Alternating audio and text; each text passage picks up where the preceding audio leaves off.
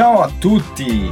Benvenuti ad un nuovo episodio del Fluency News. Sono Renato Marinelli e suppongo che tu sia qui oggi per rimanere informato e per testare le tue skills di italiano. Questa serie di podcast è una grande opportunità per esporti all'italiano, lavorare sulle tue abilità di comprensione ed allenare la tua capacità d'ascolto. Per dare un'occhiata alla trascrizione di questo episodio, visita fluencytv.com. Lì troverai anche le fonti delle nostre storie, più podcast, ebook, trasmissioni live, video e consigli e sarà tutto gratuito. Quindi non ti perdere nulla.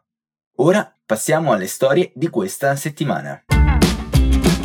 Le tensioni continuano ad aumentare in Afghanistan dopo che il presidente degli Stati Uniti d'America, Joe Biden, ha ordinato alle sue forze armate di abbandonare il paese asiatico. Come temuto da molti, i talebani hanno preso il controllo, incluso della capitale, e migliaia di persone afghane e straniere si sono riunite all'aeroporto di Kabul per giorni, sperando di prendere un volo.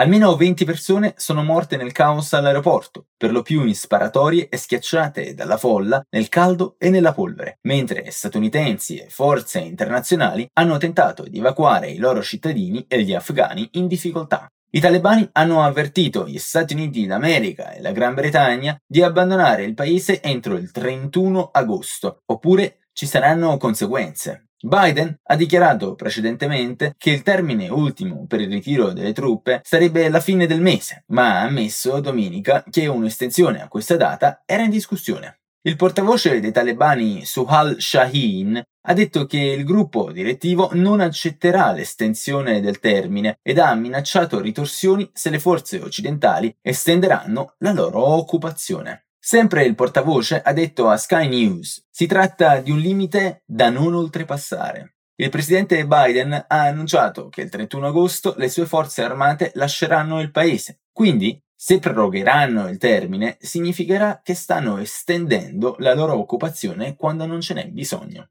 Se gli Stati Uniti d'America e la Gran Bretagna cercano tempo aggiuntivo per continuare le evacuazioni, la risposta è no, oppure ci saranno conseguenze. I talebani hanno già adottato alcune misure per eliminare qualsiasi progresso che era stato fatto mentre non erano al potere.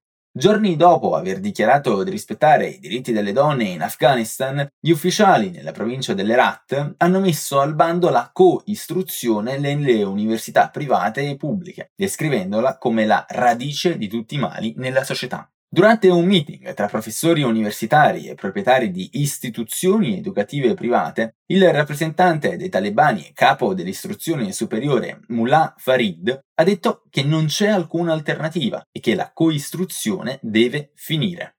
Ha anche detto che le professoresse emerite potranno insegnare a studentesse, ma non anche a studenti. Il gruppo ha anche messo al bando le operatrici che lavorano nel settore della televisione, il New York Times ha riportato che i talebani hanno sospeso a tempo indeterminato le impiegate dalla TV pubblica. Il Times ha attribuito la notizia a Khadija Amin, una presentatrice famosa che ne ha parlato durante un'intervista. Amin ha detto: Io sono una giornalista e non ho il permesso di lavorare. Cosa farò? La prossima generazione non avrà nulla. Tutto quello che abbiamo guadagnato in vent'anni sarà perso. I talebani sono i talebani, loro non sono cambiati.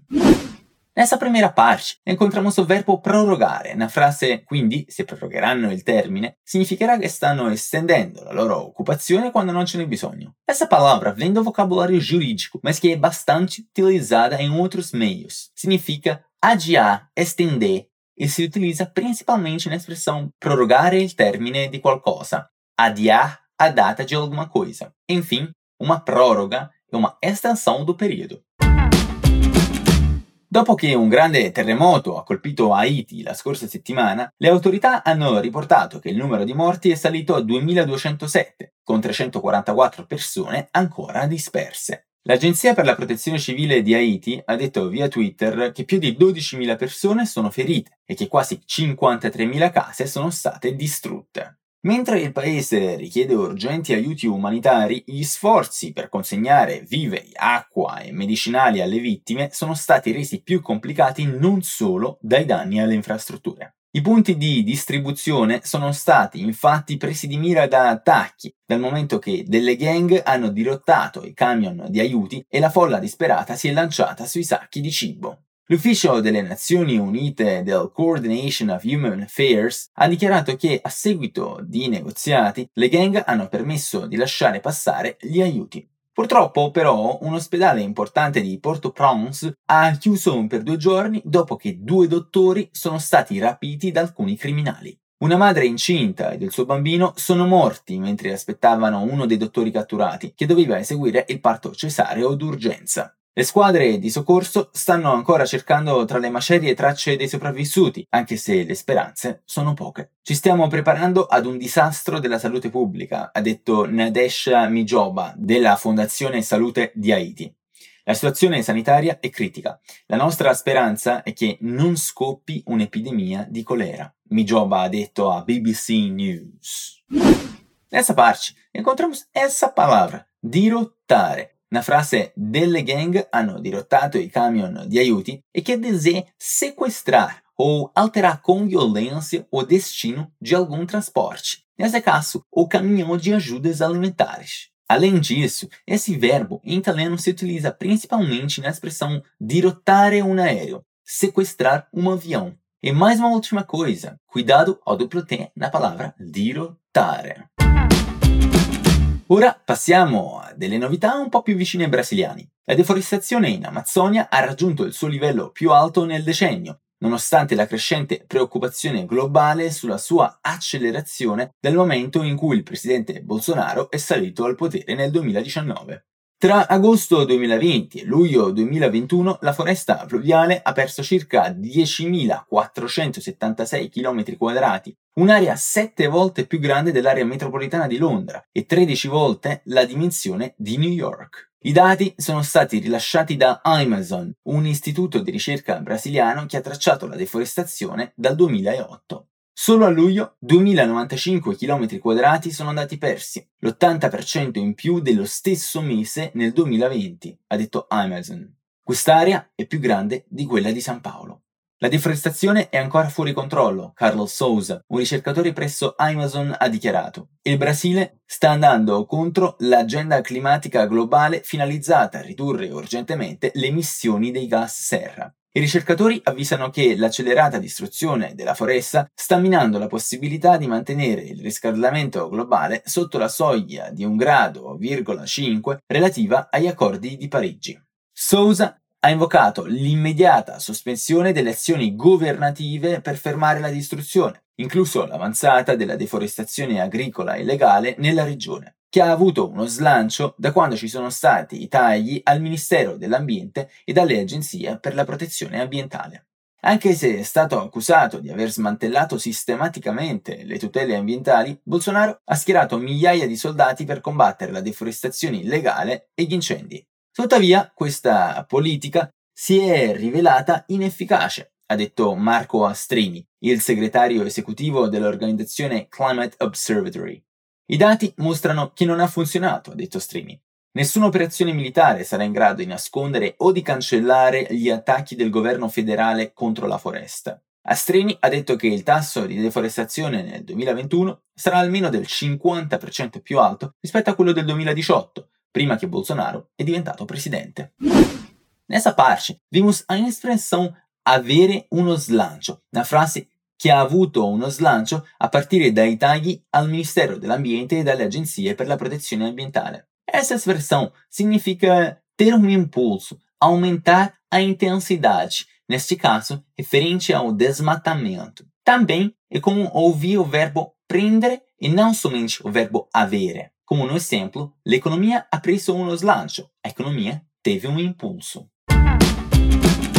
Ora finiamo l'episodio di oggi con alcune belle notizie, va bene? Questa storia è uno dei bellissimi esempi che ci sono belle, anzi grandiose persone che cercano di aiutarsi l'un l'altro. Il figlio di Tiffany Holloway, Jonas, è ossessionato con qualsiasi cosa abbia a che vedere con il mare. Quindi lei ha detto che non è rimasta colpita quando lui ha chiesto un peluche manta per il giorno del suo compleanno di 5 anni. Il problema è sorto quando ha controllato il suo estratto conto ed ha visto che aveva solamente 2 dollari. con appena due settimane di tempo prima del compleanno, ha deciso di usare l'inventiva. Quindi ha preso ago e filo ed ha trasformato una copertina blu da bambino in un peluche a forma di manta. Mi sono seduta sul divano fino a luna di notte, cucendo con l'ago fino a quando non l'ho finalmente ultimato, ha detto Holloway, di 33 anni. Ho preso due bottoni da alcune camicie e li ho usati per gli occhi. Si è sentita così orgogliosa della sua opera creativa che ha postato una foto su una pagina di finanza di Reddit che segue per consigli di risparmio. Mio figlio voleva una manta per il suo compleanno di 5 anni, ma non avevo i soldi per comprargliene una. Quindi ho invece trasformato questa vecchia copertina per bambini in una ha scritto. La donna è rimasta di stucco, ha detto, quando si è loggata il giorno successivo ed ha visto che è stata inondata di commenti positivi ed offerte d'aiuto. Più di 66.000 persone hanno messo mi piace alla foto del peluche a forma di manta che lei ha chiamato Roger. Dozzine di persone le hanno chiesto se potevano inviarle altri peluche simili per il compleanno, ha detto Holloway. In alcuni giorni dozzine di pacchi sono cominciate ad arrivare a casa sua. Siamo arrivati a 150, ha detto, dicendo che stava sorprendendo Jonas con nuove mante ogni giorno fino a quello del suo compleanno. Durante il giorno del compleanno gli ha regalato una torta fatta di pancake ed il peluche che aveva cucito. Naturalmente è diventato da subito il suo preferito. Non l'ho mai visto così felice. Non posso smettere di ringraziare quelli che lo hanno fatto sentire così speciale, ha detto Holloway, che è una mamma single con tre altri figli di 16, 8 e 2 anni. Ho avuto un momentaccio finanziario e mi stavo sentendo un fallimento come mamma fino a quando è successo tutto ciò, ha detto. L'aiuto non si è limitato al peluche, però.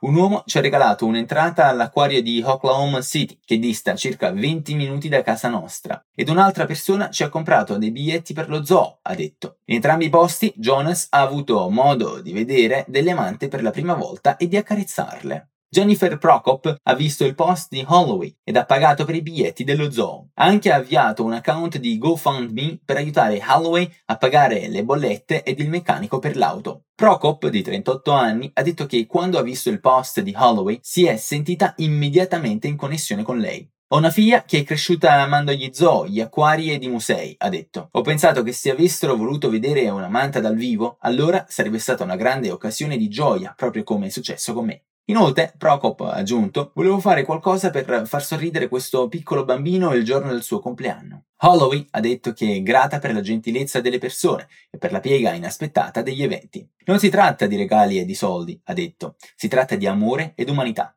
Le persone che hanno visto il mio post sono molto come me. Non navigano nell'oro, ha aggiunto Holloway, ma si sono fatte avanti per darci una mano e per far sì che il sogno divenisse realtà. Porteremo questo sentimento felice con noi. Nessa última parte, encontramos essa gíria, navigare nell'oro. Na frase le persone che hanno visto il mio post sono molto come me, non navigano nell'oro. Essa expressão significa literalmente navegar no ouro. E o sentido é, como provavelmente dá para entender, aquela coisa de ser rico, estar finanziariamente bem. Super útil. E con questa notizia chiudiamo l'episodio di oggi. Fa sempre bene sentire persone fare del bene, não é vero? Sempre recebemos muitas mensagens de pessoas querendo estudar na Fluency Academy. Se você é uma delas e quer melhorar o seu nível de inglês, espanhol, francês, italiano, alemão ou japonês, estudando com os nossos super professores, você pode se inscrever na nossa lista de espera. Assim, na próxima vez que abrimos uma turma, você estará na lista prioritária, o que vai te dar uma chance ainda melhor de conseguir uma vaga. É só clicar no link na descrição desse episódio e se inscrever. Leva uns 15 segundinhos e é 100% de graça. Se você conhece um amigo ou uma amiga que sonha em estudar com a gente, manda o link para eles também. Difundi la parola. E qui finiamo il nostro episodio. Speriamo che stai passando una bellissima giornata. Ci vediamo la prossima volta. A presto!